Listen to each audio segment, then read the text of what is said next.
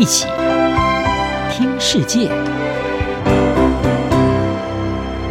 欢迎来到一起听世界，请听一下中央广播电台的国际专题报道。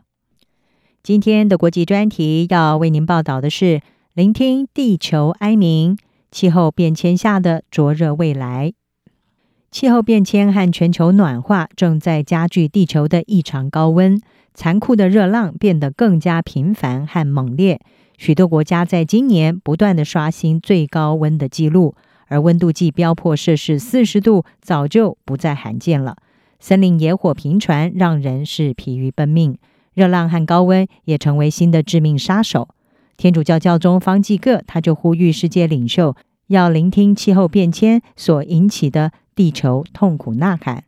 科学家表示，炎热的高温是全球气温上升模式的一部分。然而，归咎于人类活动的气候变迁，导致热浪变得更灼热、更频繁。联合国气候变迁专门委员会就警告，地球的升温幅度恐怕将会在这个世纪末达到大约摄氏三点二度。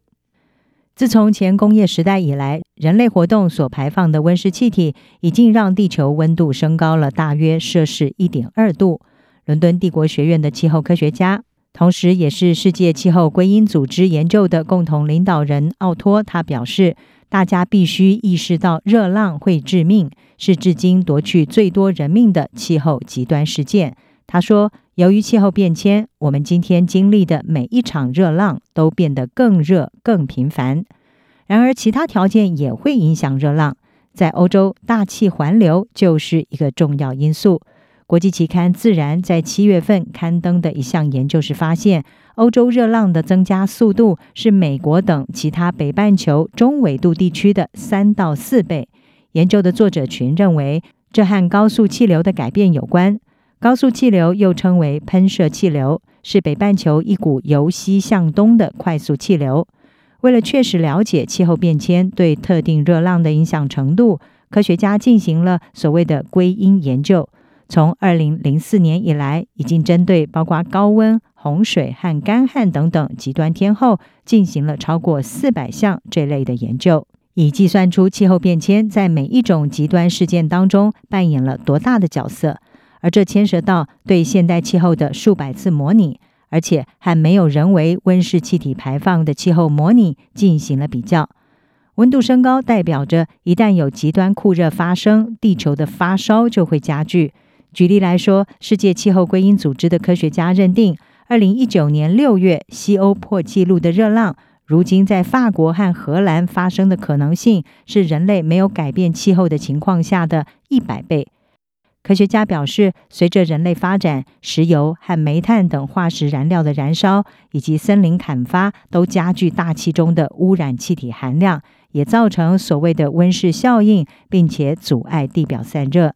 因此，光是升温一点二度就已经在驱动全球的极端高温事件。苏黎世联邦理工学院的气候科学家塞内维尔拉尼他说：“平均而言，在没有人类对气候影响的情况之下，陆地的极端高温大约是每十年发生一次。但是，如今这个频率已经增加了三倍。”科学家也表示，人类燃烧化石燃料所产生的碳排放，让地表越来越热，增加了热浪和其他极端天气事件的风险以及严重性。只有当人类停止向大气中排放温室气体，温度才会停止上升。而在那之前，热浪将会日益的恶化。根据二零一五年的巴黎气候协定，各国同意会加速减少排放，将本世纪全球气温升幅能够控制在不超过摄氏二度，并且定定了更具雄心壮志的一点五度目标。不过，目前的政策速度将不足以实现这两个目标。联合国气候变迁专门委员会是说，在前工业时代，每十年发生一次的热浪，在暖化一点五度的时候，每十年会发生四点一次；而在升温两度的时候，则会发生五点六次。塞内维尔拉尼说，如果让升温超过一点五度，就意味着未来大部分的年份都将会受到极端高温的影响。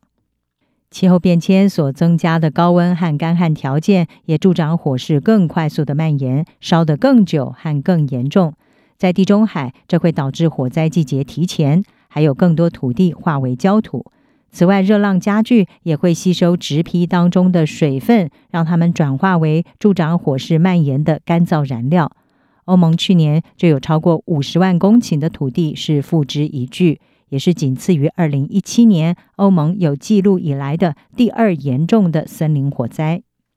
哥白尼大气监测服务的科学家帕林顿他说：“更热和更干燥的天气只会让情况更危险。”尽管借助人类科技能够遏制部分极端气候事件所造成的伤害，但是科学家一直认为，如果不大幅削减导致气候变迁的温室气体，热浪、野火、洪水和干旱将会持续显著的恶化，也对人类带来更严峻的威胁。